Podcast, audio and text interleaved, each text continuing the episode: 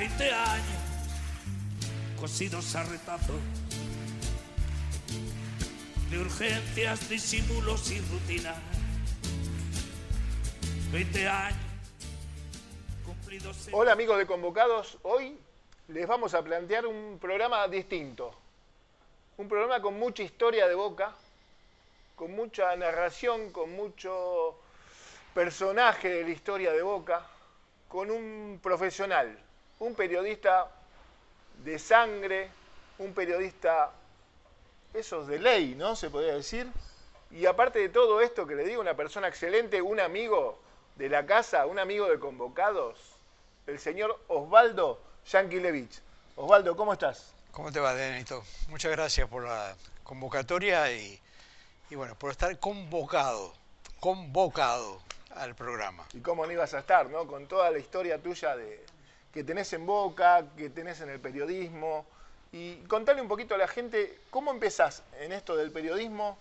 Eh, Porque nosotros tenemos la charla con los jugadores de fútbol. Y el jugador de fútbol empieza con la pelota, generalmente con la pulpito, como dicen todos, con la gran pulpito, en la vereda de casa. ¿Y vos cómo empezás con esto del periodismo? Pues sabes que hoy, eh, guardando, guardando tiempo de distancia, Ever Mastrangelo me mandó una foto con una pulpo.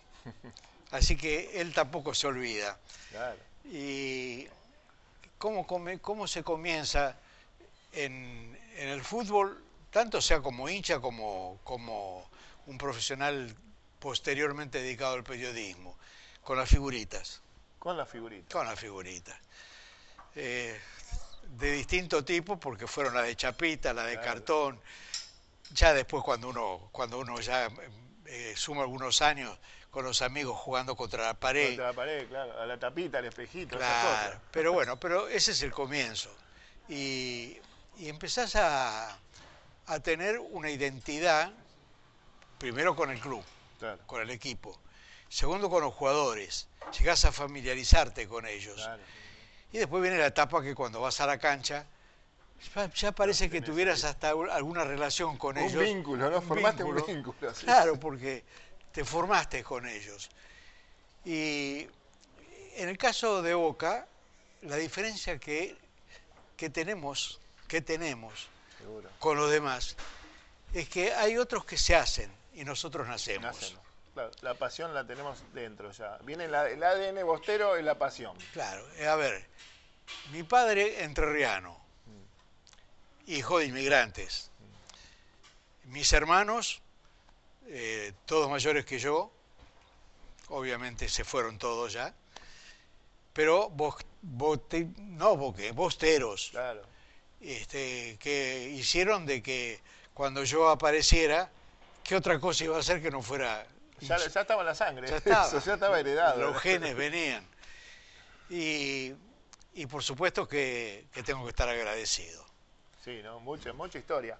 Ese, todo, si algún día el barba, yo tuviese la suerte que pudiese preguntarme qué desearía volver a hacer en la vida, y yo diría a, estos casi 86 años que voy a cumplir, lo mismo.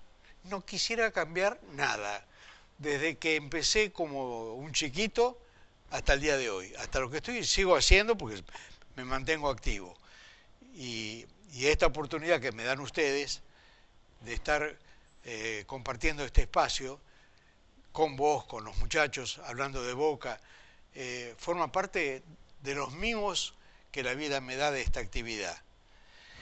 Y ha, ha- sido un proceso largo, largo, que lo más importante empieza en el año 53, cuando, este, esto lo veníamos charlando hoy, vos y yo, el hito más importante mío es en julio del 53, yo creo que era julio, cuando en la cancha de River, Boca, que empieza perdiendo el partido 1 a 0, un gol que había hecho eh, Chaplin, que era Lustó, Me gustó. qué jugador. Y era un jugador para Boca, Lustó. Lo era. Y termina ganando Boca. Y de una manera eh, casi intempestiva, porque termina con una pilada de Rolando que se mete con pelotito dentro del arco. y Perón, el general, que se pone de pie este, aplaudiendo y gritando el gol. A su lado no entendía nada el hermano del presidente de los Estados Unidos, de Milton Eisenhower, que no entendía primero lo que es el fútbol. El fútbol para ellos, años, década del 50, ahora ya hay soccer. Indoor soccer, que vendría a ser tipo futsal, y el soccer de cancha, que es el fútbol. Pero en aquel entonces, béisbol, rugby, fútbol americano, pero fútbol, nada que ver. No entendía nada. Pero eh, sí lo sorprendió ver al presidente de la Nación pararse y, aplaudir de la manera que lo hacía. Esto es para desvirtuar ese mito de algunos que dicen que el general Perón era hincha de Racing, nada que ver. Hincha de Racing era Cereijo, que fue, eh, aparte era el dueño del cemento en aquel entonces, porque siempre hay eh, dueños, de, dueños de, algo. De pedazos de, país, digamos, ¿no? De ese este, momento. Y con ese cemento se hizo el cilindro de hoy, que es uno de los grandes estadios argentinos, hermoso. Y, y que el que se encargó de decir, de, difundir la verdad concreta fue Cafiero. Mm. Cafiero lo dijo bien concretamente de que Perón era boquense. Y uno de los, uno de los hechos eh, también para destacar es que había un ministro que tenía Perón que se llamaba Benítez, ministro de Justicia, que la tenía, lo tenía embocado a, Armando, lo quería meter en cana. Eh, se recuerda mucho que en la década del 50 Armando había hecho un negocio, negocio, no negociado, porque en definitiva él era el vendedor. Él decía siempre, yo no soy empresario, soy el vendedor número uno de autos en el país. Y él le vendió los Falcon a la, policía. Falcon que, bueno, después fueron un poco... Polémicos. Eh, polémicos. Este, de una Para empezar, polémicos. De una época no, sí, una época no muy recordable, pero, este, pero sí, efectivamente. Y lo metieron eh, preso, le buscaron de todo y lo tuvieron que liberar porque no encontraron, nada. pero mientras tanto tuvo que dejar la presidencia de Boca, esa presidencia que después de 10 años, en el 54, él recupera Boca campeón. Hasta el 60.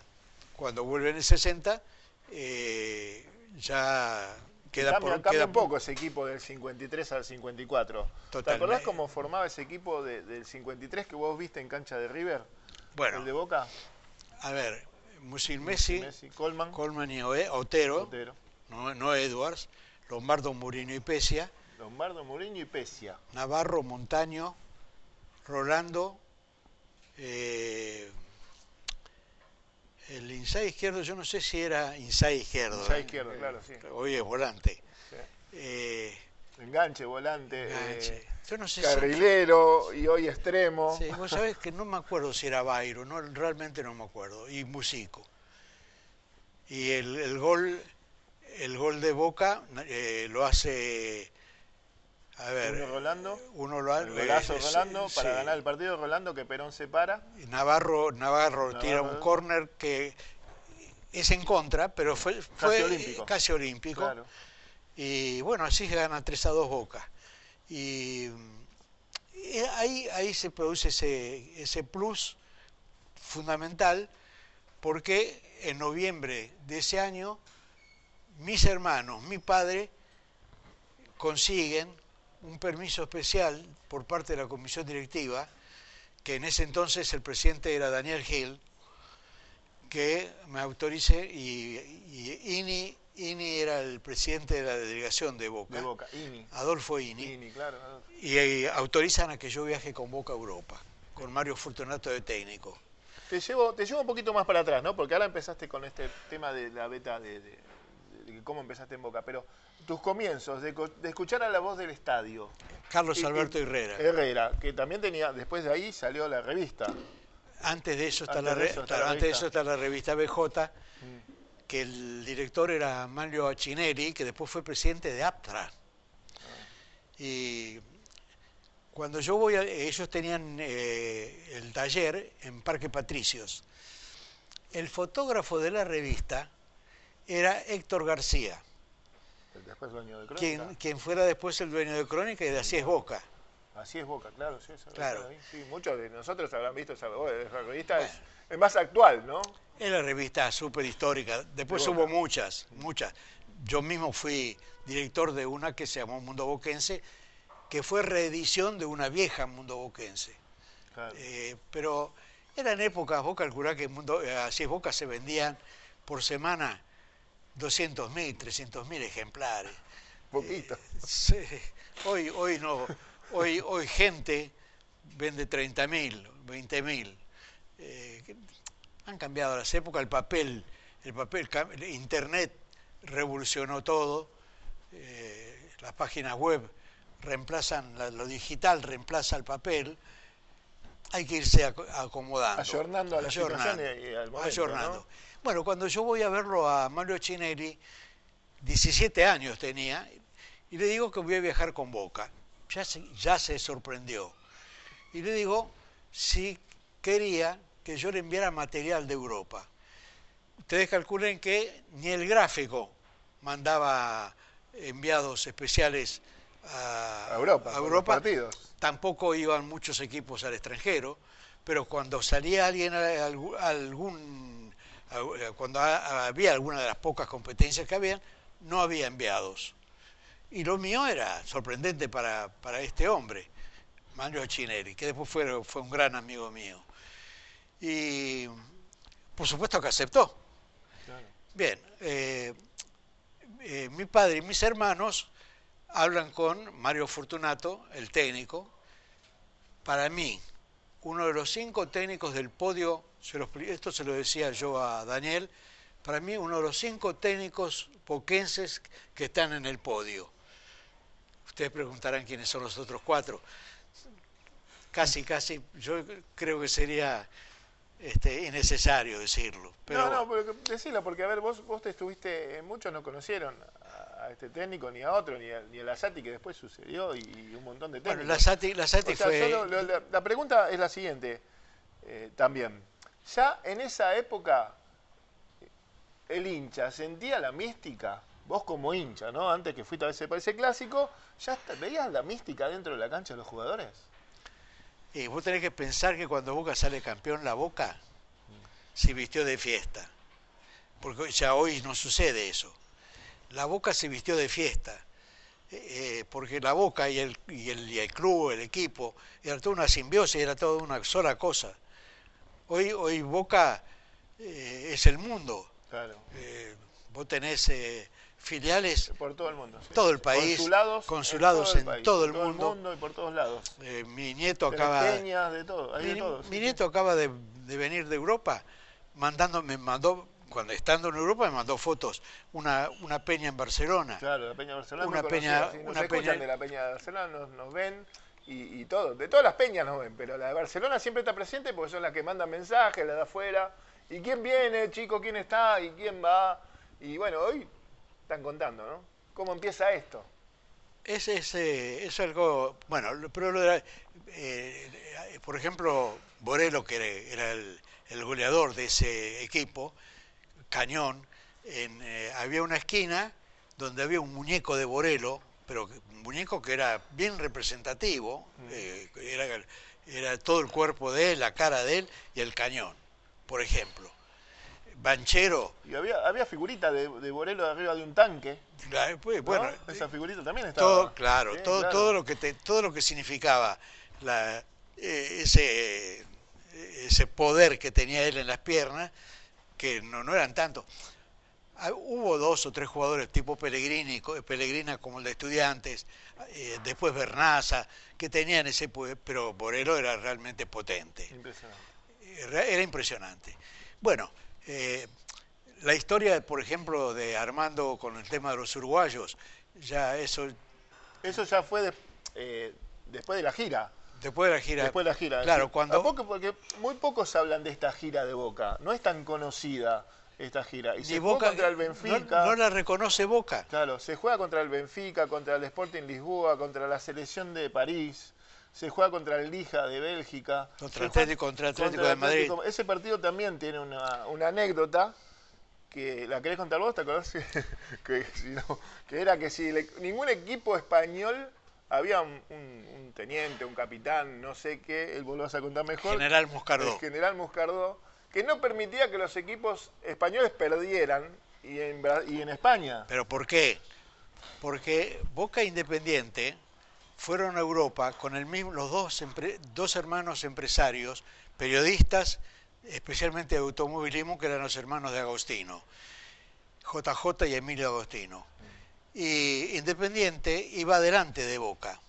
Entonces, Independiente llegó a España antes que Boca. Jugó un partido adelante que Boca. Iba, s- los vapuleó a, equipo, a, todos los equipos con los que jugó, los vapuleó. Cuando llega a Boca, el general, Moscardó, que era la mano derecha de Franco, el, generalísimo Franco, que por qué Moscardó a su vez era la mano derecha, porque sacrificó el, hijo de él en el sitio de, de- ¿cómo se llamaba este pueblo español? Eh, es- Pamplona, no. Esca- es- era Coné, el escaso, qué, qué lástima que la memoria no fa- eh, Bueno, si, me, si lo- me acuerdo, prometo, lo traigo de vuelta. Pero bueno, sacrificó al hijo de él contra los republicanos porque estaban sitiados y él tuvo la posibilidad de, de sacarlo y salvarlo, y lo dejó. pero él dijo que no, que, que defienda el lugar y obviamente murió. Y, y Franco era, era el, el mimado de él. El ídolo. digamos. Claro, y Moscardó cumplía las mismas funciones que cumplía acá también un secretario de deportes de Perón que se llamaba Valenzuela. O sea, era el dueño del deporte en España. Claro. Entonces suspende los partidos que eh, lo- los equipos, equipos españoles, españoles. tenían que jugar con Boca Independiente. Y permite dos. Uno, Independiente Bilbao.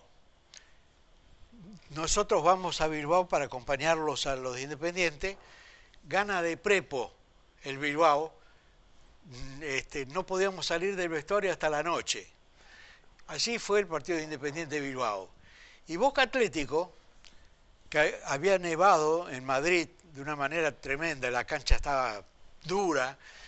Boca está ganando el partido 2 a 1, se está por terminar el partido y el árbitro le cobra a Eliseo Mourinho, al gallego Mourinho, el mejor número 5.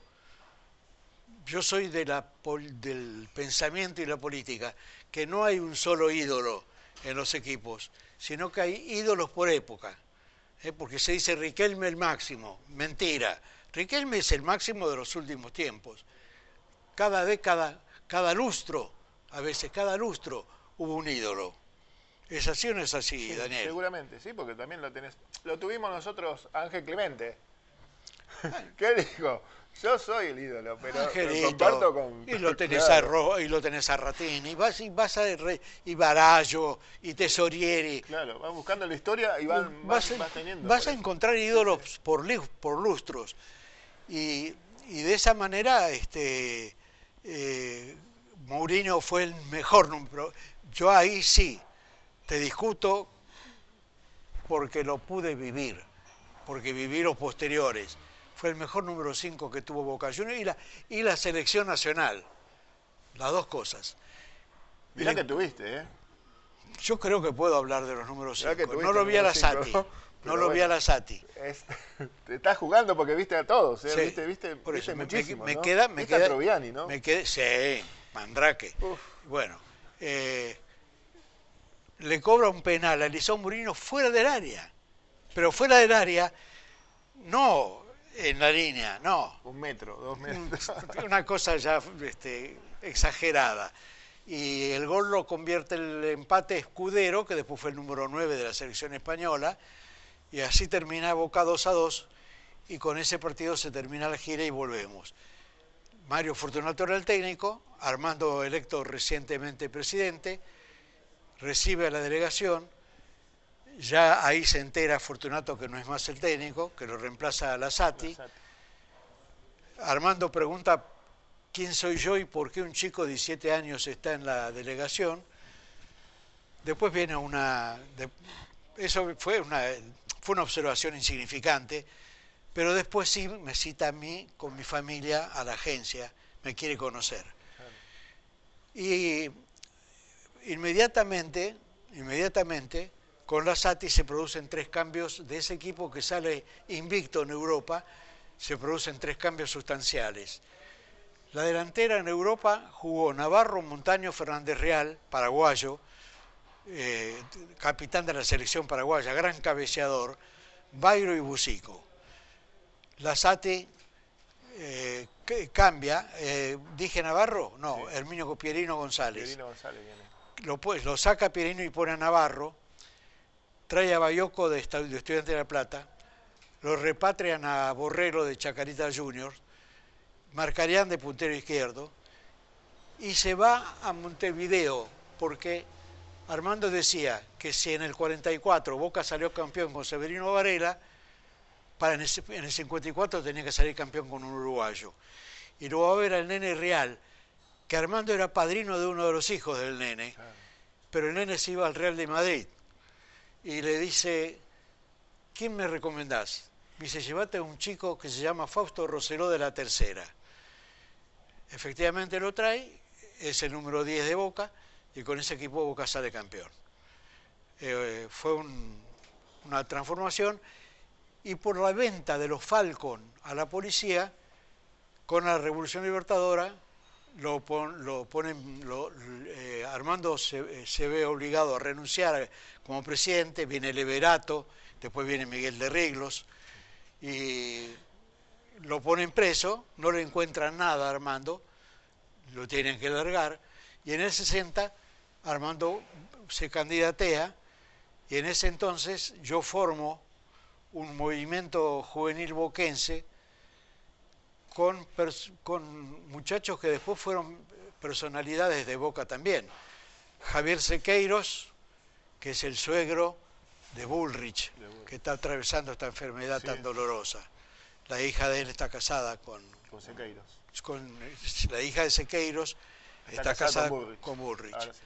Eh, Roberto Petit, dueño de la agencia Rotamun, eh, Juan Carlos Bersón, el hijo fue, eh, trabajó Alejandro en prensa de Boca, y, y, así formamos el movimiento en apoyo a Armando. Armando ganó caminando, se quedó por 20 años y en esos 20 años yo fui vocero, tuve, el honor, el, placer y me formé casi como hombre al lado de él y aprendí todo lo que se puede aprender casi como un pseudo dirigente, porque eh, el despacho de él era más importante que el de un presidente de la nación, porque pasaban generales, ministros, eh, personalidades, personalidades eh, artistas, mujeres. Armando tenía su debilidad, y especialmente con las artistas. Este, Pinky, no recuerdo una mujer más hermosa que Pinky, no recuerdo. La, la voz de ella, el rostro de ella, la, la personalidad de ella, muy pocas mujeres he conocido de esa manera. Y conocí bastante también. Así, se, así se hizo el andar. Ah, eh, hablaste de los cinco de Boca, ¿no? Y, del... Digo, eh, perdóneme, eh, para terminar el tema de la gira, no reconocida por Boca. ¿Y pero por qué no? Vos que estuviste tantos años ahí no reconocida por Boca. No, Porque sé. Es, es raro, ¿no? Porque no, antes no se viajaba tanto a Europa y, aparte eh, fue una de las mejores giras de Boca. Se habla de otras giras que te digo no han las tenido. Anteriores, ¿no? Sí, que no han tenido ni. La, del 25 fue, También, fue un ícono, fue un ícono. Pero posteriormente, bueno, después está la Copa Moedep, eh, que fue importante, pero, pero hubo giras que le dieron trascendencia y no tuvo, no tuvo la del 53 y 54, no la tuvo.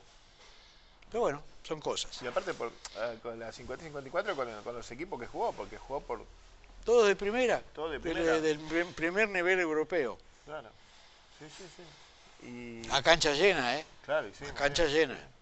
Muy bueno, muy bueno. Yo, bueno, tengo el privilegio de tener el material fotográfico, así que no, no hay, eso está para, que, que va a ser donado todo, al, no al museo, al departamento de historia. Al Museo de Historia, porque el museo es No, al de privado. Boca, claro.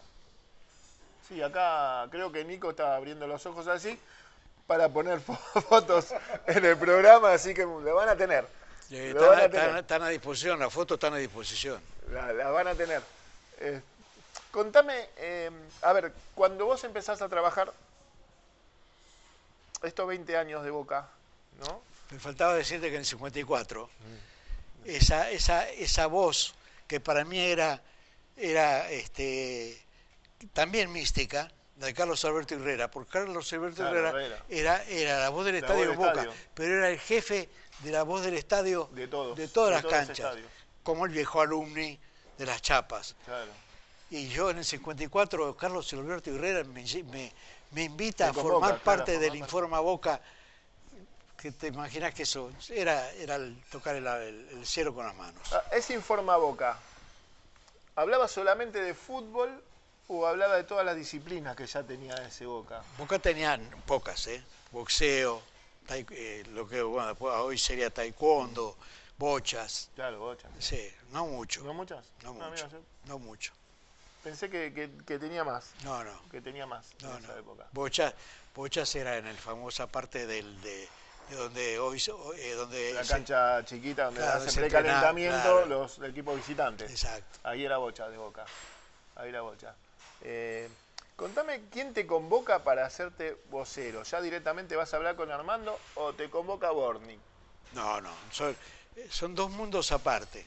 Uno es Bransen y otro era. Exacto. Eh, Armando reinaba, Borni gobernaba, pero bajo la supervisión de Armando. Claro. Eh, eran, eran, los dos eran uno. Nunca hubo. A ver, eh, por- llegó a haber un conflicto con alguien que era como un hermano de Armando, que era Sapino. Sapino, sí. La gente de Mataderos llegó a embalarlo de tal forma a Sapino que le decían que Armando lo usaba porque el líder era él. Y el líder era Armando, Armando, sí, indiscutible. Y terminaron enfrentándolo. eh, Armando terminó pidiéndole la renuncia. Y yo era, aparte de ser vocero de Armando, era jefe de prensa de Boca. Claro, sí, sí. Y con Quique yo tenía muy buena relación. Claro. De hecho, que no, no, no podías entrar a Bransen sin comer el chorizo. De Quique. El Quique- el- Ahora vamos a comer uno muy rico, una picada muy rica, que va a entrar la gente de Chori Rock, uno de los mejores chorizos, y en la cancha de Boca está el Chori Rock. ¿Cómo no va a estar en la cancha de Boca el Chori Rock? Bueno, el Por chori- supuesto, muchachos. Está bien, y bueno, lo, de Quique ya digamos que se institucionalizó, porque era mucho mejor todavía antes que la, la rejilla, Claro, la rejilla al en el piso. piso eh, todo, claro. Bueno, pero eh, cuando yo voy a entrar a una de las sesiones del día que Armando le va a pedir la renuncia a Sapino, sale Quique volando del- de la glorieta y me dice, Yankee, no entres. Y yo le digo, ¿qué, qué pasa, Quique? Se va a armar, va- se arma la podrida. Y digo, pero ¿qué pasa? Eh, Armando le va a pedir la renuncia y nosotros no se lo vamos a permitir. Escuchame, digo, Quique, eh, me parece que está bien, eh, vos tenés tu poder, Claro. pero el poder lo tiene Armando, es el presidente del club. Si hay, yo no tomo parte en el tema, Sapino es amigo mío también, pero si el presidente le, le pide la renuncia, por algo será. Me dice, no entres, te conviene. Yo tenía que entrar porque aparte llevaba, tenía carpetas que entregar a Sacone, que era el gerente de Boca. Cuando yo llego, que, que es el mismo, sigue siendo la, El, el despacho. Claro, nada más que está modernizado Claro. por Macri. Macri le- le- lo hizo más moderno. Eh, voy a la oficina de Sacone.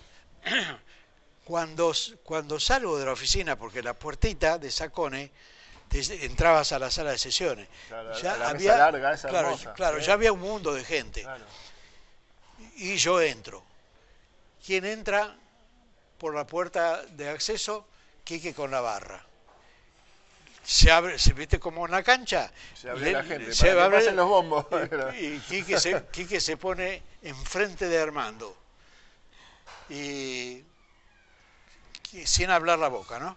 Cuando llegan el orden, de- eh, el Borni como secretario, lee el orden del día, se va cumplimentando cuando llega el momento que la renuncia de Sapino. Cuando llega el momento, Armando le dice a Sapino, tenés que renunciar. Sapino, morocho, impávido, no, abre la boca y entonces Quique le dice, de acá Sapino no se va. Y Armando dice, ¿quién sos vos para decirme eso? Y dice, yo soy Quique y yo soy Armando. Entonces Quique saca el bufoso. ¿Qué hace Armando? A ver, ¿qué opinas? Achicó, se levantó, abrió la camisa Armando y dice, tirá si sos guapo. el Quique le apunta, apunta al techo y tira el, tiro al techo. El agujero estuvo, hasta hacía muy poco, creo que, creo que hace poco lo taparon. Así fue la historia y así se tuvo que ir Sapino. Señor Miguel Sapino, vicepresidente de Boca Juniors, ¿está de licencia? Sí, bueno, estoy de licencia, precisamente empieza hoy mi licencia hasta el 15 de febrero. ¿Cuáles fueron los motivos fundamentales por que pidió licencia? Bueno, la lógica de pedir la licencia, creo que a todo ser humano le corresponde la licencia y creo que me corresponde a mí también, nada más. ¿Es verdad que está enojado con el presidente del club, el señor Armando? Bueno, enojado no, solamente que él tiene un punto de vista, yo sostengo el mío y eso es una cosa común y corriente de que en fútbol no, no nos pongamos de acuerdo, nada más. El punto de vista que hay disidencias entre el presidente de Boca y usted, señor Zapino, ¿cuál es? Eh, ¿La compra, por ejemplo, de Pachamín Malverná? No, yo estuve totalmente de acuerdo con la compra de Pachamín Malverná y esa fue una resolución de comisión directiva donde se votó en forma nominal y por unanimidad. ¿Está enojado con el técnico Fernando Riera? Bueno, yo enojado no, pero considero que no reúne las condiciones para dirigir al plantel profesional de Boca Juniors. ¿Cuáles son los motivos que lo llevan a hacer este tipo de aclaración, Zapino? Bueno, eh, veo que su trabajo no es el que realmente necesita el plantel profesional de Boca Juniors. Usted sabe que yo hace muchos años que ando en esto y entonces no precisa ser muy técnico para darse cuenta de cuando un técnico tiene capacidad o no tiene capacidad. ¿Había renunciado el señor Riera en Mar del Plata? Bueno, según las versiones periodísticas, sí pero acá nunca llegó la noticia, o en el seno de la comisión directiva, nunca llegó la noticia de que el señor Herrera había presentado su renuncia. Como simpatizante de Boca, como directivo, como fervoroso hincha de Boca, eh, si fuera por usted, ¿compraría delanteros para este año? Bueno, mire, yo creo que Boca tiene buenos delanteros, solamente que necesita buenos maestros para hacer caminar a esos buenos delanteros que tiene en el equipo. ¿Dejaría Meléndez en Boca? Por supuesto que sí. ¿A Pianetti? También lo dejaría. ¿A Rojitas? Bueno, yo creo que Rojita ha sido en Boca Junior, ¿no? Eh, Quique de cualquier manera fue, posteriormente fue armandista hasta el último día. Eh, estamos hablando de una barra brava que no tiene nada que ver con lo de hoy. Eh, lo de hoy son eh, es otra cosa. La barra brava, lo único, lo, lo único que tenías que darle era el acceso a la cancha nada más, el transporte, pero eh, que, que, hubiera negociados de calle, de trapitos de, y de otras cosas, no existía. Y cuando Armando llega, había otro jefe de barra que se llamaba Cucusa, que ese era mil veces más bravo que Quique. A Quique le decían el carnicero. Y entonces uno piensa, era, porque, era, porque era, carnicero, no por otra cosa. Pero Cucusa era bravo. Y, y a Cucusa, bueno, lo, eh, lo, mataron, lo, murió en una batalla de, de, barras. Que eran bravos, en aquel entonces eran bravas también, pero no, no del estilo de ahora. Pero había cadenas, ¿eh? Había cadenas. Era, eh, las canchas visitantes no eran fáciles. No hablemos de cancha chica, no hablemos de ir a Chacarita, por ejemplo, y en un día de lluvia, con, con la montada, que nosotros le decíamos los cosacos, que vos hacías recora para ir a la boletería y los cosacos con el, para ponerte en la cola. Era bravo, pero era, era lindo. Sí, Otra, otra época, otras vivencias y, eh, otras cosas. Sí, se, se, vivía el fútbol bien, se vivía, se disfrutaba. Osvaldito, contame, en estos 20 años de Boca, ¿habrán pasado cracks, figuras, talentosos, eh, rebeldes, Eh, de todo, ¿no? Y, y contame algo de, de- de esas figuras que, hay- que, que- que tuvo Rebelde- Boca, de que vos rebelde- viviste, porque nosotros tuvimos, yo yo qué sé, desde Ángel Clemente, Ovide, Pancho que va a venir, Mouso, Quique Rabina, eh, el Tanito Novelo, el Mono Perón, pasaron todos esos, todos los que nombré. eh, y técnicos que también cada uno le dio su... Sí, sí, pa- o sea, de, de- de todos estos, todos pasaron. Y los que no nombré, ¿no? Por ejemplo, no nombré a Troviani, Patota Potente, el Chino Benítez. Y, y- La y más candela, atrás, la candela, la candela. La Candela, eh, yo qué sé, Grillo, eh, Gandulla. Los tres, los- los- maestros. los tres mosqueteros. Eh, una cosa, por ejemplo, que se dejó de usar, en, y yo creo que, bueno, vos ya creo que no lo necesitabas. Por ejemplo, la pelota colgada, que está, pero cuando yo llegué a la candela estaban las cosas, los, los- las, las pelotas para colgar, que estaban los ganchos. Claro. Y uno daba la vuelta y saltaba y cabeceaba. Una Claro. vuelta era palita al derecho, otra vuelta palita al izquierdo, otra vuelta de frente. y Boca tenía cabeceadores. Hoy, eh, salvo algunos este, zagueros, Mm. eh, fundamentalmente zagueros, eh, que son los cabeceadores, y que, tiene, que tienen altura como vos, 1,90, Más o menos. más o menos. Que tomamos mucha sopa, vamos a decir. Sí. Yo, a mí, me- a mí me, me- me da un poco de vergüenza ponerme al lado tuyo.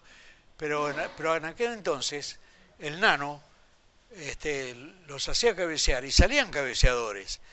El nano, que rengueaba ya, que había sido un jugador. Calculen Eso, ustedes. contame eso, el nano como jugador, porque lo tenemos mucho como eh, maestro y todas esas cosas, pero el nano como jugador. ¿Vos sabés que en Brasil a los que entregan la pelota los, los llaman los ganduglia? Mirá, no sabía. En homenaje ¿Al nano? al nano. Fue un jugador eximio, eh, exquisito.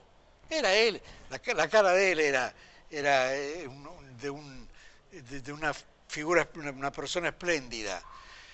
Y Rengo y todo le enseñaba a los chicos, ponía la pelota, le decía, la pelota va ahí y te la colocaba, el, te la colocaba donde él decía.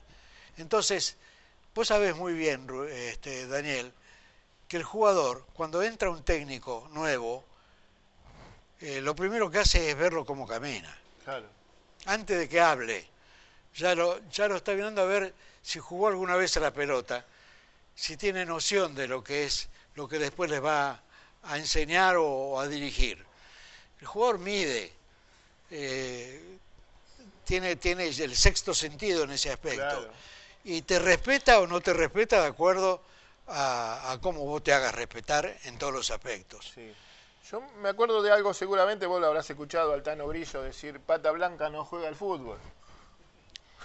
Como había, ¿Te acordás que decía eso? claro. Ernesto te veía, pata blanca no juega al fútbol, decía. Y, y eran así, ¿no? Eso ya sabían. Como decís vos, te veían caminar, venías caminando y ya te veían. el gordo Díaz, el gordo Díaz, el, el- el el que era un poco dueño del Arsenal de Lavallol, que fue un poco Un tiempo, equipo. bueno, eh, eh, el Angelillo, Angelillo, lo descubre caminando, como vos decís. Para, para él, para él eh, ya te- te- es un, cuando, hoy se dice que son casa talento, casa talento. Es fácil ir a una cancha y ver un jugador que juegue bien. Eso es un casa talento. Casa talento, decime a mí, un pibe que sale de la cuna y vos decís, este, de acuerdo cómo se movió en la cuna, este va a ser crack. Claro. Eso, eso, eso es un casa talento. Eso tener ojo, ¿no? Eso es tener ojo. Lo demás es fácil. Contame de, de- como te dije, de los que viste, a ver. Contame Vos me de- decías rebeldes. Rebeldes conocí con el Toto Lorenzo. Cuando, cuando el Puma me dice, eh, Yanquilevich, nunca me tuteó. Ni obviamente tampoco yo lo tuteaba a él. Me dice, eh, usted va a ser el jefe de prensa de Lorenzo. Digo, pero don Alberto, yo estoy con, en prensa del club. Las dos cosas, pero manéjelo a Lorenzo. Y de entrada salimos a, a Villavicencio, fue el primer lugar a donde fuimos eh, como de temporada. de temporada. Y Jorge Castelli que yo no lo conocía, cuando estamos este, merendando, porque habíamos llegado al, al mediodía, se- se presenta conmigo, habla conmigo, nos estamos, me dice, Yankelevich, si, si el profe lo llama, cuando usted está acostado no atienda. Y le digo, este, pero Jorge, si me llama debe ser porque me necesita. Claro. Si lo llama, usted está durmiendo. No lo atienda. Bueno, cenamos. Serían las 2 de la mañana, dos y media de la mañana, suena el teléfono en la habitación. Y yo digo, No atiendo, no atiendo. Claro, Claro. aparte no, y si es de mi casa, Claro. pues, atiendo el teléfono. Me dice, Yankelevich, sí. ¿Qué está haciendo? Yo estoy durmiendo. Venga a la habitación. ¿Usted puede? No, puede venir. Venga a la habitación. Bueno, voy a la habitación. Sentado en una mesa con papelitos tenía el papelito del equipo que había sacado campeón con San Lorenzo Sí. y los pape- papelitos con los jugadores de Boca que tenía a disposición. Entonces, él me pregunta a mí, ¿quién cree usted que hay jugadores que pueden asemejarse a los de San Lorenzo? Le digo, mire, este, profesor, no sé, si no conozco, no conozco lo de San Lorenzo, ¿cómo le voy a decir a lo de Boca? Y digo, bueno, entonces, entonces le voy a decir yo, fulano va a jugar así. Fuimos ahí, me tuvo así hasta casi las 6 de la mañana. Ya los párpados míos no daban más. Digo, pero ¿por qué no le hice caso a Castelli? Claro. Bueno, esa historia se repitió, te digo, infinidad, veces. infinidad de Porque después te agarraba de cábala el Toto. Ya le salió bien uno y te, te llevaba él siempre, ¿no? Buah. Y de ahí vamos a Necochea. El, el creador de los médanos de Necochea fue Castelli. Claro. Para un plantel que no estaba acostumbrado a ese trabajo físico. No, man, Y ahí se le revela García, García, García Cambón, García Cambón, Potente, Patota, claro. eh, este, Troviani, eh, Pernea. Son varios. Y algunos se vuelven a Buenos Aires. Los primeros rebeldes. Los primeros rebeldes Fernández. ¿Y qué jugadores? No podemos estar nombrando a. Bueno, el Tano después eh, arregló y, y- y se queda. Pero. Cam- García Cambón García. Cambón. Qué jugador. Troviani. Potente, decís vos, ¿no? Potente. Patota potente. Háblame de Patota. Porque muchos a Patota lo, lo- O sea. Patota fue un grande también, ¿no? Un ídolo. Y no está tan reconocido ahí. ¿No? Hoy, bueno, hoy, hoy, en aquel Claro, en entonces- aquel entonces la patota y, y, ah, te nombro ese Boca de, de- del 75, 74, que muchos me lo comparan con el de 69, le faltó ganar. Si le faltaba algo a, a Patota fue que le apareciera García Cambón. Cuando le aparece García Cambón, le aparece el, eh, el- el que le da eh, las pelotas para que se luzca. Claro. No sé cuándo. eh, eh, eh, tocayo mío, Osvaldo, más bajo que yo. Sí, sí, y cabeceaba como los dioses. cabeceaba como los dioses. Ahora, ¿cómo, ¿cómo se logra eso? Es una cuestión de naturaleza. Pero, eh, ¿cuántas satisfacciones le dio a Boca? ¿Cuántas satisfacciones? Y Osvaldo, patota potente, jugaba de espalda también. Tenía los ojos en la nuca, se dice. Por eso, por eso que con Cambón se entendían de maravilla y se tocaban la pelota eh, en tándem, venían, venían tocando y llegaban al área y, terminaban, terminaban gol. No era, no era solamente una, una pretensión de jugada. Bien, eh, son grandes recuerdos. Hay un episodio lindo, ¿no? Esto de Boca y el Toto Lorenzo y los caprichos del Toto Lorenzo también, ¿no? Porque cuando él te muestra los papelitos, uno de San Lorenzo, el otro de Boca, y cómo jugaban. Y él en su cabeza, en su cabeza tenía el 5, que era el Chapa. Sí, Pero resulta que el Chapa venía con conflicto con Armando. sí. ¿Y cómo fue esa vuelta del Chapa a Boca? Se dieron, Ya que Armando, que Armando era el que hizo tirar el tiro al cielo. se dieron tres factores. Uno fue Bornik, Claro, el otro fue el tío del Chapa, que era Juan Suñé, que era dirigente, claro, Juan Señor. y el Toto Lorenzo. Eh, Armando sentía devoción por el Toto. Claro. Devoción, era admiración, devoción. No pudo negarse con el Toto. Y con el respaldo de Borne, con el respaldo de Juan Suñé, viene el Chapa y para qué, para qué? bueno, después ya, No, no, después ya era el mimado, Chapa era el mimado, mimado de Armando. mimado de Armando. Mimado de Armando. Sí. Ahora, eh, es cierto esto que yo, yo lo digo mucho, ¿no? Que el Toto vino a Boca ya con la cabeza de que él iba a ganar todo en Todo, Boca. todo. Él ya lo, lo- era como un, a ver, no un presentimiento, sino ya estaba por hecho. Él ya lo tenía hecho. Pero le costó al principio, pero ya él sabía que era Boca Porque campeón él, de todo. porque él había hecho un piloto en Unión de Santa Fe. Él, trae, él se lo trae a Gatti, se lo trae a Mastrangelo. Al Chapa. Claro, se lo trae- ese- ya él, él había hecho la operación piloto. Y, y después junta, él, él sabía bien que traía jugadores por un año. Claro, Y resulta que le dieron resultado por tres por años. tres años. Claro, Pero- Totti lo trajo a Pancho Grande, a Claro, Totti Bello Bello, Grande, a Vito- hasta a Vittorio Coco. Vittorio, claro. que eh, a Victorio en realidad lo trae como casi hasta como un asistente, más que como jugador. Claro, porque él había traído a Marito. Claro. Este, cuando cuando eh, Armando era muy amigo de la gente de Newell's y el gerente de Newell's se llamaba Pardo, que era un gerente que tenía mucho poder, tanto como el presidente, y él hacía todos los negocios con Armando. Se- Sería más que ocioso empezarte a nombrar todos los jugadores de, que Armando Que pasaron por Boca y Newell's. que trajo Armando de Newell's. Claro. Cuando el Toto le pide a Sanabria, Armando se sorprende, porque no era un jugador de... De la característica, no se tiraba al piso, no corría tanto, no, no. Bueno, Tenía que haberlo cambiar mucho, tenía que hacerlo cambiar mucho a, Marito. bueno hace falta, Pero- hace falta decirlo, cumplió, ¿no? hace falta decir algo lo que fue el Marito Sanabria. Claro, cumplió con creces, Mario. El Chino Benítez, Rigol, Ciel Chapa, Pernía, por Dios, por Dios.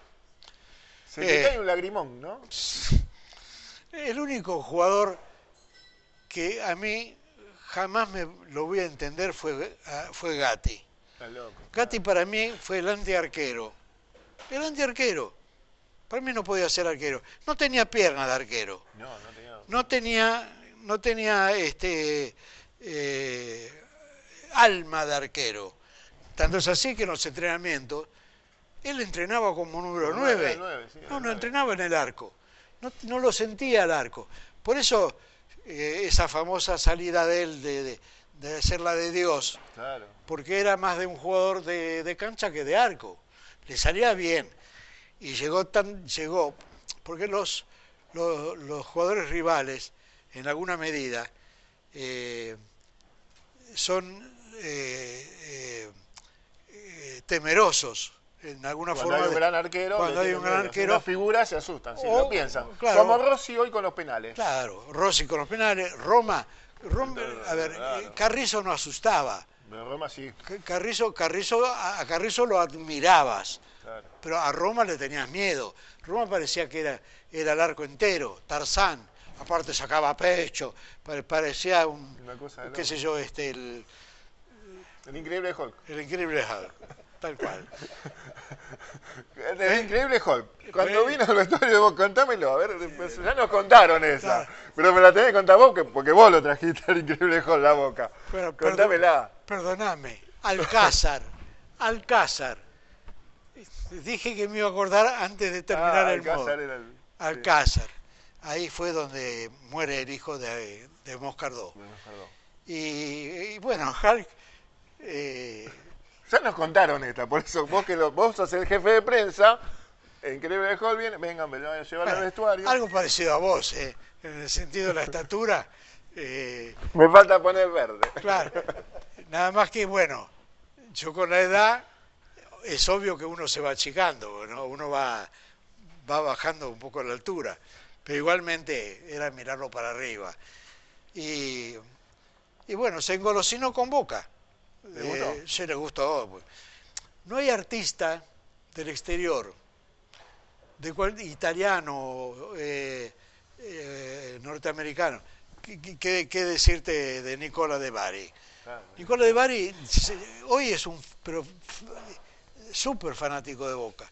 Lo primero que hizo cuando llegó a la Argentina, la primera vez, este, y que eso Armando me pide que lo lleve a la Candela, bueno, de- después este, buscó eh, cuánta reunión hubo mientras estaba en Buenos Aires para estar cerca de Boca. Nicola de Bari. Y Hulk era un tipo muy serio, eh, que en alguna medida eh, diferente a lo que le aparecía en las películas, Claro. eh, bueno, pero es así. La ficción, de Sí, alguna es manera, otra cosa. es otra cosa.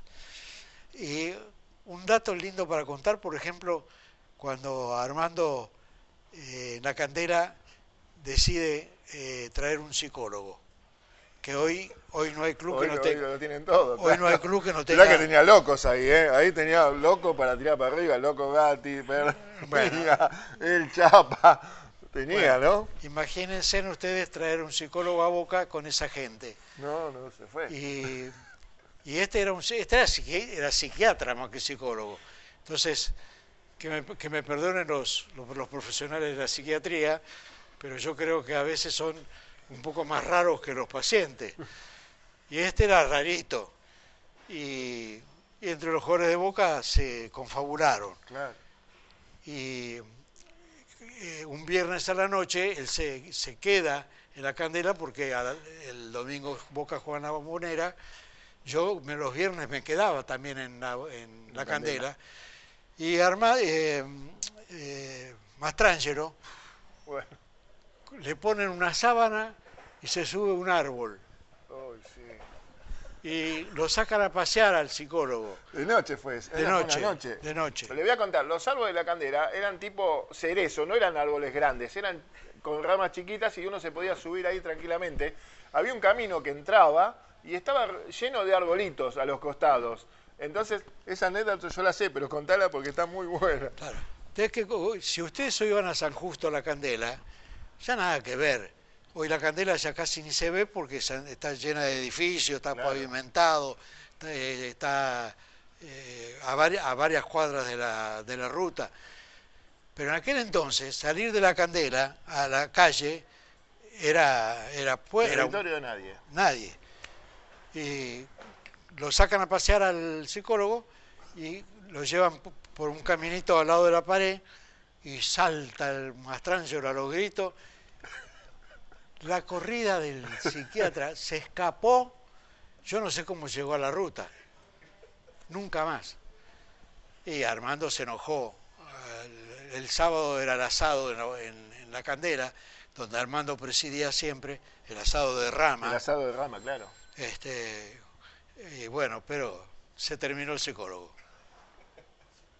Esas cosas que hacían, ¿no? Y también se habían confabulado cuando, eh, confabulado cuando, ¿te acordás que trajeron al doctor a Piti, el colombiano, el chiquito? Sí, y bueno. También, pobre, le hacían bueno, cada cosa a Piti. pero, pero peor, peor lo del Toto, que lo, este, lo echa a Joyosa, porque le calentaron la cabeza, que, la, que Joyosa operaba a los jugadores y quedaban rengos. Mentira, Joyosa fue un gran cirujano.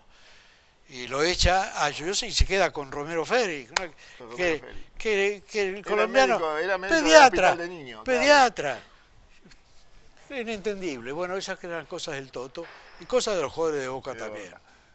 Amigos, primera parte, ¿sí? Preciosa, fabulosa. Y seguimos, enseguida.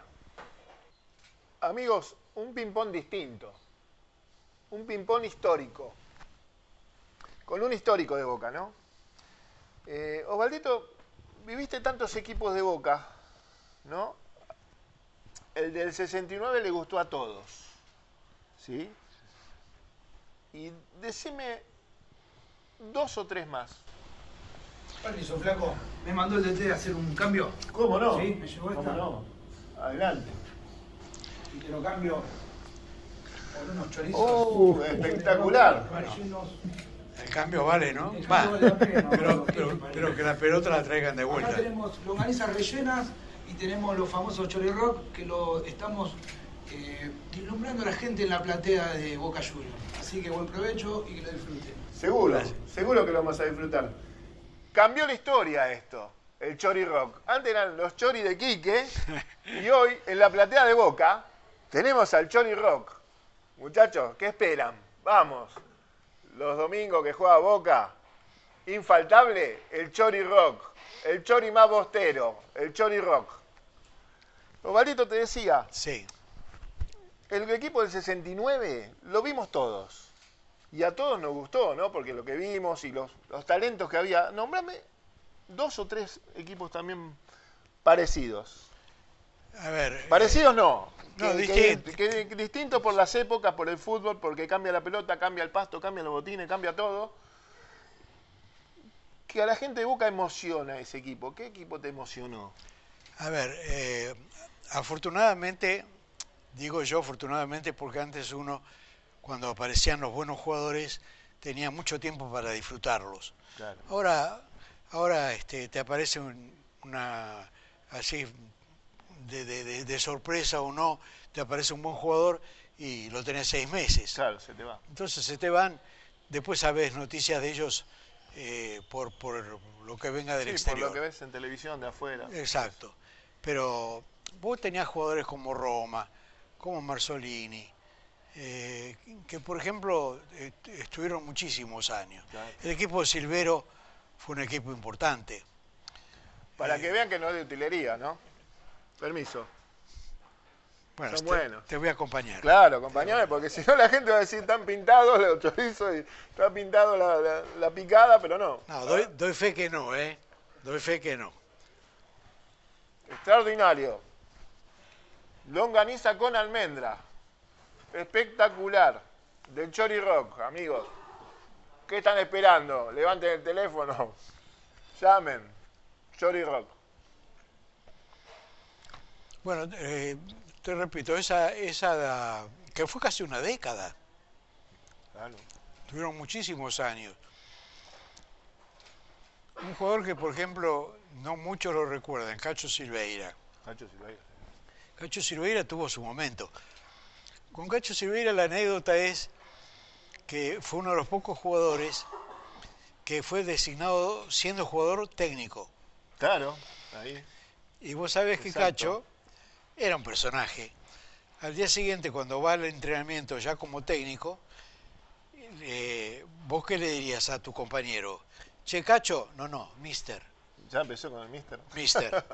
Extraordinario. y, y no lo decía en broma, era, eh, lo decía, era su forma. Marcó la diferencia. Muchachos, yo fui compañero de Sí. ustedes, pero ahora estoy del otro lado. Mister. No duró mucho tiempo igual, ¿no? Pero eh, de cualquier manera, yo creo que lo- el fútbol espectáculo eh, armado entre Armando y Liberty marca, marca un antes y un después. Eh, ese antes, que es cuando Armando eh, coincide con Liberty de que eh, ellos son rivales 90 minutos pero que después Boca y River son los que deben manejar el fútbol argentino, Claro, hace de que eh, Armando se vaya a Brasil, sí. se lo traiga a Feola, técnico de la selección campeona del mundo, se lo trae a Valentín, se lo trae a Orlando el capitán, se lo trae a Almir, considerado el pele blanco, a Mourinho, un buen derecho, que te- eh, tenía buenas y malas, eh, eh, el hermano de Almir, Aires, Aires Alburquerque, o sea, todos jugadores que por muchos años, ni que hablar de Valentín, Claro. ni, ni tin, que, el gol de Valentín. y ni que hablar de Orlando como capitán eh, de Boca. Eh, el único que falló fue Almir, porque le fallaba la cabeza. Claro. Tanto es así que desgraciadamente en Brasil termina muerto en una en una en un bar por una reyerta. Pero que era para que le dijeran en Brasil el Pelé blanco era porque Era- era, un, bueno, era era. un superjugador. Pero bueno, acá acá tuvo un incidente en Argentino Junior, creo que fue tremendo. Eh, bueno, ese equipo eh, fue brillante durante muchos años. Y en cambio, a Liberty le tocó la mala. Le tocaron los 18 años que, que River no salió No campeón campeón, claro. y trajo jugadores que en, propor- que en- que en proporción a lo que había traído Boca no era lo mismo. Vos calculás que el primer año, porque Feola queda un año nada más, eh, jugaba eh, partidos amistosos y, se- y con la presencia de Feola se cobraba un plus. Ah, como con Maradona, se Claro. vota por un plus, Feola también. Yo me sentaba con Feola en el banco de suplente en la bombonera, Sí. en los entrenamientos. Había un jugador peruano que después fue a jugar a River también, Loaiza. Era un jugador eximio, un gambeteador de novela. Y entonces, eh, yo recuerdo que un día, viendo el partido y viendo el entrenamiento, le digo, maestro, qué jugador. Y Feola me mira, porque decían que dormía, mentira. Eh, lo que pasa es que él era gordo y, y siempre estaba mirando el piso, así, pero ¿sabes qué? Tenía un bocho tremendo como técnico. Y me mira y me dice, Loaiza, León du Jardín. Efectivamente, en la reserva bárbaro, en primera fracasaba. Claro, León du Jardín. claro. El león del jardín era, porque Sí. en, el jardín- en la selva no, no hacía nada y en el jardín daba miedo. Este, tenés un gran amigo, tenés todos muchos amigos, ¿no? Porque muchos jugadores te llaman y, y comentan y hablan con vos y, y- te traen recuerdos y todos. Y, yo quiero, yo soy un enamorado y, yo cuando en la época de Potente tenía 9 y 10 años. Pero me acuerdo que mi papá me nombraba a Patota y siempre lo nombro en el programa yo Patota porque eh, me parece que Patota tiene que tener más reconocimiento del que tiene, ¿no? Por el hincha de boca. Y lo, hablamos, lo hablé con vos, lo hablamos en el programa. Y, y Patota era un tipo introvertido. ¿Cómo, cómo era ese 10? Porque, porque es para hablar. De los 10 de boca hay que hablar, ¿no? Porque tenemos a números 10 que Bueno, eh, son Patota era, respe- Cracks. Pa- Patota era respetado porque en la cancha porque los jugadores, sus compañeros lo reconocían. Ahora, eh, ¿por qué los jugadores de aquella época muchos son lentamente olvidados? Claro. Porque los colegas míos de la actualidad, este periodismo joven mediático de televisión, son periodistas de pantalla chica. No son, ninguno son, eh, no investigan ni siquiera teniendo ese arma, esa herramienta que para algunos es maravillosa y para otras no, que es Internet, donde vos podés consultar lo que vos quieras y siempre con reservas porque también tenés que tener un poco de conocimiento porque no todo lo que dicen, lo que está escrito en internet Claro, es real, Es real, claro, sí, sí, sí. pero por lo menos rescatar lo que sí Claro. sabes que vale. Eh, vos hoy a cualquiera de los muchachos, a cualquiera, ¿eh? cualquier periodista joven, vos le preguntás por ju- jugadores de otra época, no tienen ni idea. no tienen idea. No y, no, idea. y no lo transmiten. No son un vehículo de comunicación, de, de- de información. Y bueno, esos jugadores se van diluyendo en, la- en los tiempos. Y hacen que te digan, Riquelme, el mejor jugador. No. Eh, esto no es... No Es tiene por, es por, por lustro, por década, por Claro. tiempo, por años. Nada más. No, Va no- cambiando eso. no- ¿no? no es para sacarle méritos a Riquelme. Los tiene en su momento. Claro. Pero no es el único. Claro, Es uno más. seguro. Eh, me dijiste que tenías cinco técnicos. Sí. Me nombraste uno. ¿Sí? Nombrame los otros cuatro. Nombrame todos, ya que estás. El número uno para vos. El número uno, Sí. Bianchi. Bianchi. El dos, El dos. Don Lorenzo. El Toto. El 3, Tavares, Tavares. a la par con Di Stefano, Tavares y Stefano. sí. Mario Fortunato. Mario Fortunato. Después ya son todos montoneros. Montones. Me nombraste los dos primeros que ganaron. No que sé. No, Mira, me pone piel de Faisán para no nombrar a estos impresentables. Tengo la piel de Faisán en este momento, pero bueno. le me dieron, nombraste, le dieron, le dieron su, su marca, Claro. su marca. En otros casos, con otros técnicos, fueron más importantes los jugadores que los Los técnicos. técnicos, ¿no? Viene Di Stefano, te lo saca a Ratini y lo pone a Madurga. Claro. Y vos decís, ¿pero qué, Qué loco, qué es ¿no? esto? Madurga no es, primero, Madurga no es un no es un No es un 5. 5-5. Primero, ¿qué función? y aparece enseñándole lo que él hacía, Claro. Él- el Estefano de Boca era Madurga. él que, que en la La década de, que, en que en España. su década había sido una aparición fantasmal, porque Di Stefano fue el creador del vacío. Claro. Y lo inventa con Madurga. La máxima aparición de Madurga contra River, Contra dos River, goles, dos goles, claro. donde aparece haciendo eso. Sí, Pero bueno, después lo desplazó a Ratín. claro. Claro. ¿Te animás a nombrarme? Después, te, perdóname, tres jugadores que fueron, fue un momento, también una época. Ponce, Novelo, Peña. Tres, can- tres de la candela. Novelo, si no se lesiona, No, otra, para, otra que pelee era blanco. para. Era para una cosa de loco, novelo. Sí.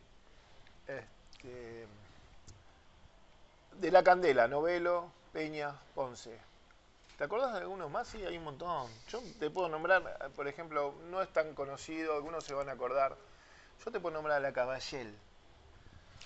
La Caballel, bueno, que ahora es periodista en Claro, el Chaco. en el Chaco, claro, pero Claro. jugador, ¿no? También, ¿no? Y Y yo, también. yo con la Cava tengo, fui, lo quise mucho, lo, lo quiero, a pesar de que hace mucho tiempo que no lo veo.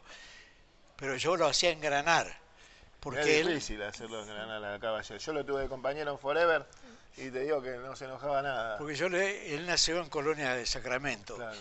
Y yo decía, eh, Nelson, vos no sos uruguayo, tomó vos sos entrerriano. Y, y se embalaba.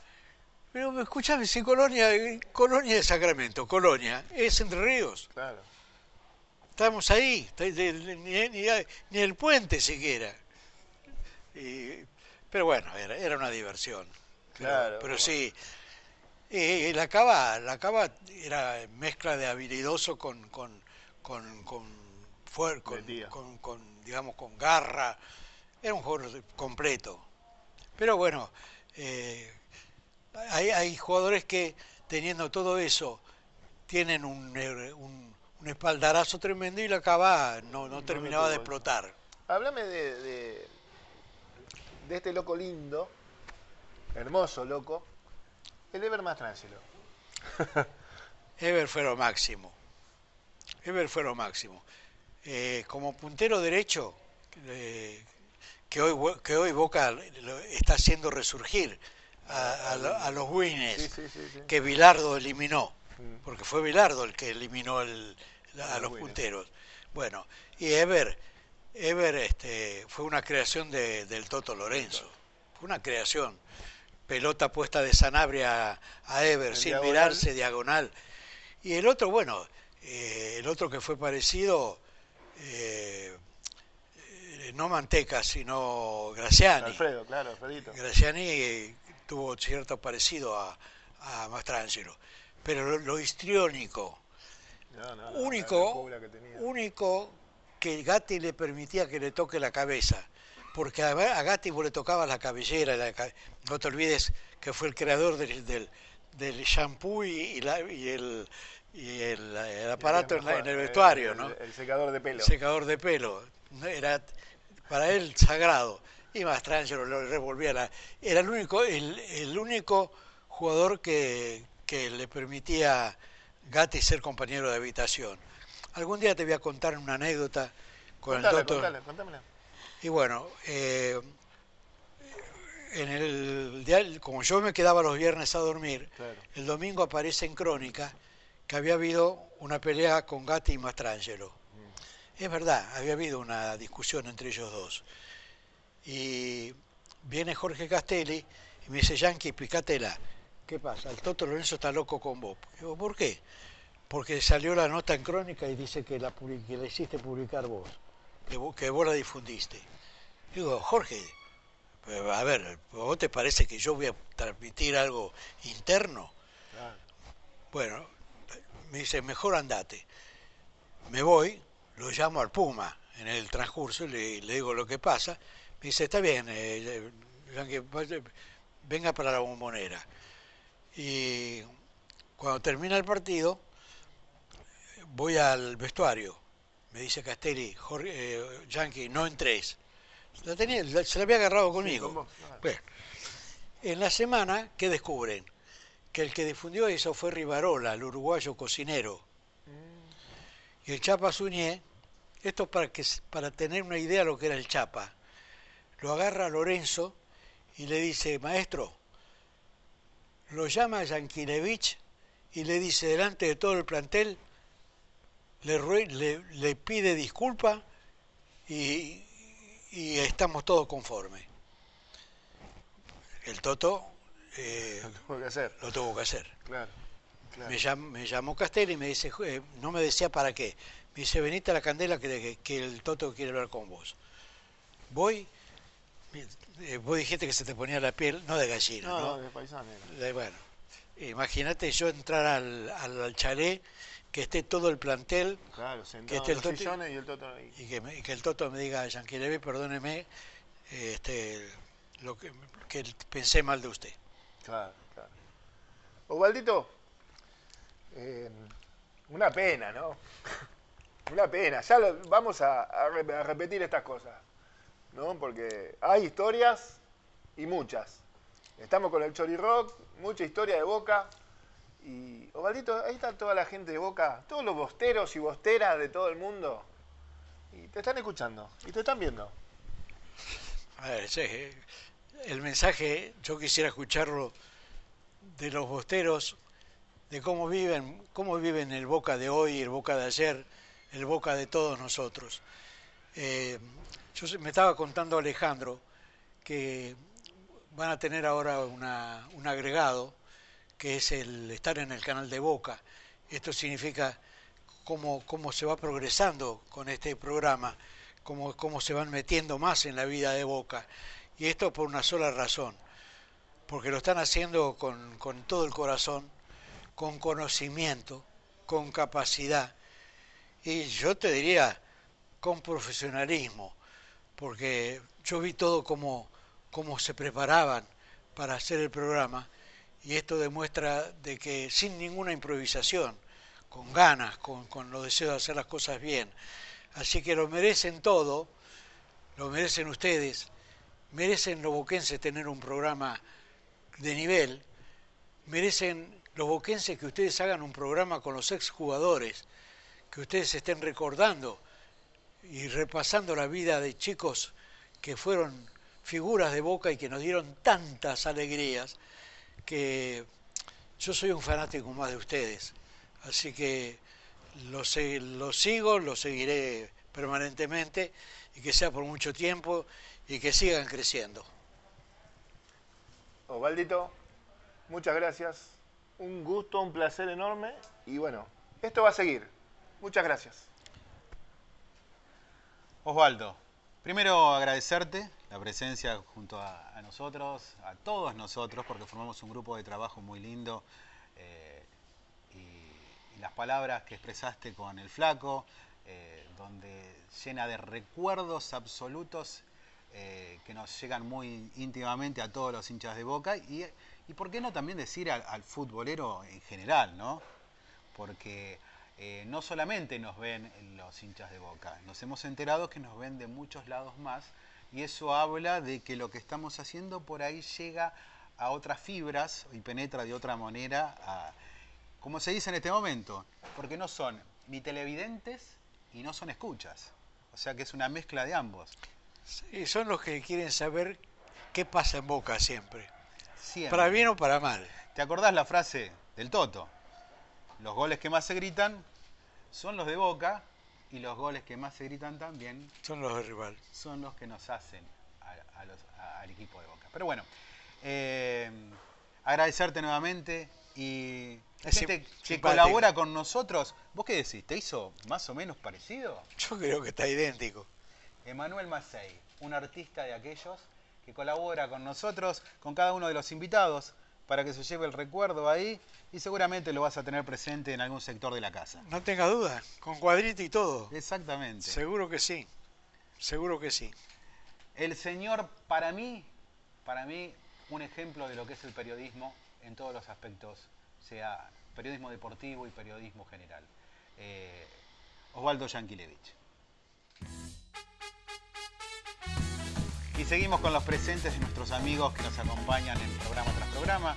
Un amigo, Alejandro, eh, la mejor panadería de la boca, te podría decir, porque hemos probado todos sus productos, ¿no, chicos?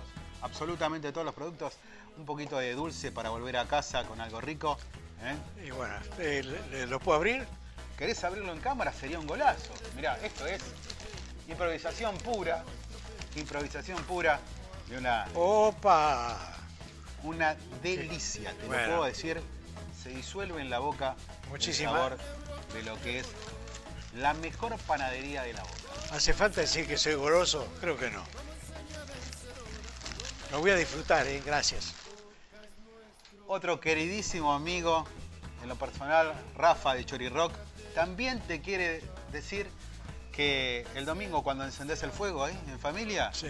mira, te llevas unos chorizos rellenos que son maravillosos, chorizos gourmet de Chori Rock. Yo digo gracias, pero me siento avergonzado. Porque la verdad es demasiado. No, nunca es demasiado para semejante presencia con nosotros. Bueno, gracias, Alejandro. Gracias. Seguimos con los presentes para el querido Osvaldo, la gente de Bagunza, para que tus pasos sean acompañados de un buen calzado y te sientas como que vas flotando, porque es la sensación de esas zapatillas. El agradecido tendría que ser yo, tendría que haber traído cosas para, para ustedes, no ustedes para mí. Por favor, el invitado sos vos y nos honra la presencia de tenerte aquí en Convocados. Bueno, pues igualmente muchas gracias, muchas gracias. Osvaldo, otra, otro presente más para que vos lo compartas con quien quieras. Eh, la gente de todo servicio es un broker de seguros que nos acompaña también a nosotros. Para cualquier tipo de protección que quieras o que brindes a un familiar, un amigo, solamente llamar de parte de convocados y ahí tendrás eh, el descuento y quizás alguna otra sorpresa. Bueno, tomado, aceptado, con gusto.